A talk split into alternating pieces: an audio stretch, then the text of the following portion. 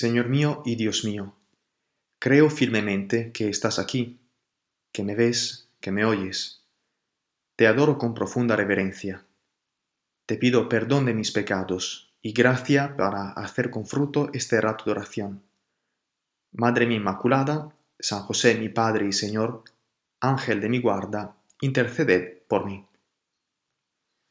El Evangelio de hoy quizá se entiende mejor si hablamos un momento también de quién era San Lucas. Además viene muy bien para preparar su fiesta el próximo viernes 18 de octubre, porque cada evangelista es distinto y pone en relieve algunos rasgos del mensaje de Jesús. No porque el mensaje sea distinto, sino porque los que cuentan este mensaje son personas distintas.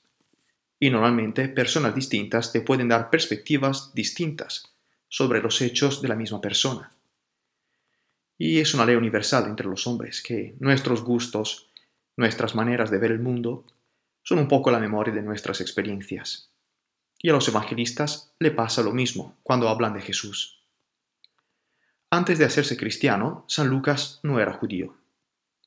Era un médico originario de una ciudad que se llama Antioquia, que esta ciudad se, estaría en la actual Turquía.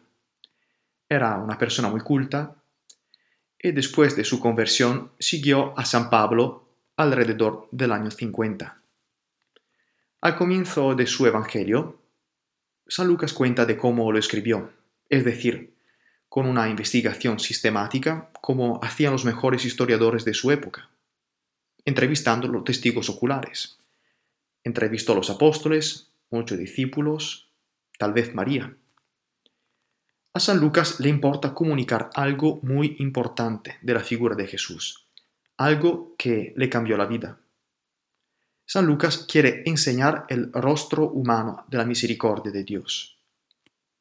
Y Jesús manifiesta la misericordia de Dios en todos los detalles de su vida. Y esto se puede ver en cómo trata a todas las personas, en todas sus parábolas y en todos los milagros que cumple y que San Lucas cuenta con mucho detalle. Como buen discípulo de San Pablo, San Lucas quiere que los lectores del Evangelio sepan que la salvación no es algo que pueden conquistar con sus fuerzas, no es la recompensa por sus méritos ante Dios. Esta salvación es un regalo, un regalo que llega a los cristianos, que son hombres que, aceptando a Cristo, nacen a una vida nueva. Y esta idea derriba también nuestras teorías caseras de salvación, donde para todo hay un precio, donde nadie te regala nada, y si te regalan algo hay que leer la letra pequeña, donde si la vida te va bien o mal es porque te lo has merecido. Después de la bronca de Jesús, los fariseos en este Evangelio piensan que las palabras de Jesús les ofenden. Ni siquiera piensan al verdadero problema, es decir, que se han olvidado de la misericordia de Dios y que, por tanto, intentar de querer a Dios con todas las fuerzas, se han concentrado en todas las fuerzas y se han olvidado de Dios. Se han olvidado de lo que Dios es en su verdad, sumamente justo, pero también sumamente misericordioso. Y la misericordia no es una forma blanda de justicia, es el verdadero rostro de Dios. Es el rostro de un Dios que en su misericordia no solo no hace distinciones de raza, de nacionalidad, de cultura o de clase, sino que es un Dios que está cerca de todos, con preferencia por los débiles, sean pobres o pecadores o los dos. Y no está en poder de los hombres agobiar a los demás o dificultarles el camino hacia Dios. No es que los fariseos y los doctores de la ley no supiesen qué era la misericordia de Dios. Todo lo contrario. En el Antiguo Testamento hay palabras maravillosas para describir la misericordia de Dios. Y estas palabras expresan una realidad clara, que Dios no nos deja nunca, que tus dolores, tus sufrimientos son sus sufrimientos, que Dios te quiere como todas las madres del mundo, y aunque tu padre y tu madre te abandonen, Dios no te dejará nunca, porque tú eres hijo de Dios. Y esto que acabo de decir es un resumen hipercomprimido del mensaje de muchos salmos y de las palabras de los profetas del Antiguo Testamento, que es como Dios se ha revelado. La Sagrada Escritura describe la misericordia usando la imagen del enlace maternal. Literalmente, en hebreo, la palabra por misericordia es rahamín y es tener entrañas de madre. Más bien, literalmente es un plural, es tener una multiplicidad de vientres. Es decir, si ya una madre se preocupa bastante por su hijo, que ha llevado en el vientre por nueve meses, a pesar que tenga unos 60 años, se preocupa siempre igual, Dios quiere al hombre como todas las madres, con todos los vientres de todas las madres del mundo. Como una madre quiere dar su vida para evitar el sufrimiento del hijo, el Señor nos quiere igual. Porque tu sufrimiento es y será siempre su sufrimiento, y no te deja nunca. Y aunque no fuera así, dice el Salmo 27, aunque mi padre y mi madre me abandonen, el Señor me recogerá. Isaías lo repite con aún más fuerza en el capítulo 49. Sion había dicho, el Señor me ha abandonado, mi Señor me ha olvidado. ¿Es que puede una mujer olvidarse de su niño de pecho, no compadecerse del hijo de sus entrañas? Pues aunque ellas se olvidaran, yo no te olvidaré. Jesús en la cruz no está solo, por ejemplo. El grito Dios mío, Dios mío, ¿por qué me has abandonado?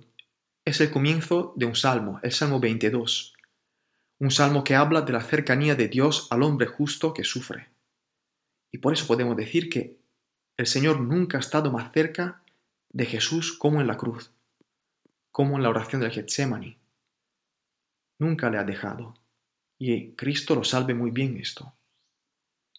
Esta es la misericordia de Dios, y esta misericordia es la promesa que Dios nunca abandona al hombre, así como no abandona a su Hijo, porque nos quiere como todas las madres del mundo. Y esta promesa es palabra de Dios. Y nosotros queremos creer a esta palabra, creemos que Jesús encarna y lleva cumplimiento. Jesús en el Evangelio de hoy recuerda a los fariseos y a los doctores de la ley cuál es el verdadero rostro de Dios también a nosotros nos puede pasar de olvidarlo, de no reconocer a Dios y de crearnos un Dios que no existe, un Dios que pasa lista, un Dios que te pone nota, un Dios que aburre, que pide continuamente y si no cumples eres un impuro o un infiel. Un amigo mío, Antonio Pérez Villaos, en un libro precioso que se titula A Dios le importas, sugiere de manera provocadora Hazte ateo de este Dios aburrido que tienes en la cabeza, porque ese Dios no existe. No creas a la gente que te habla de ese Dios, pierdes el tiempo y la paz. ¿Y cómo es el Dios verdadero? Te lo presenta el Evangelio.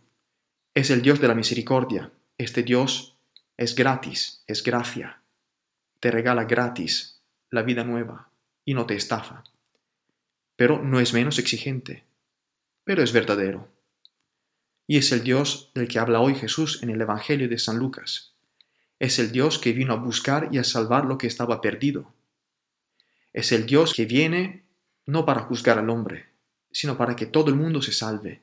Y esto es el Evangelio, por ejemplo, de San Juan, al capítulo 3.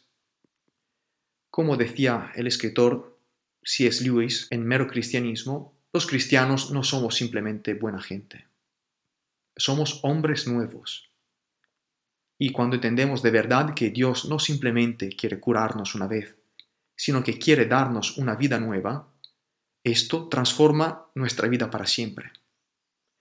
Dios nos enseña la misericordia dando su propia vida, para que recibamos una vida más grande. Y tenemos que entender esta lógica de la misericordia, que implica el pasar de la lógica del este cuerpo es mío que es muy de moda, a la lógica del esto es mi cuerpo, que es la lógica de Dios que Jesús manifiesta con su vida. Es la lógica de un Dios que nunca nos deja, que está siempre cerca de nosotros. Te doy gracias, Dios mío, por los buenos propósitos, afectos e inspiraciones que me has comunicado en esta meditación. Te pido ayuda para ponerlos por obra. Madre mi Inmaculada, San José mi Padre y Señor, Ángel de mi guarda, interceded por mí.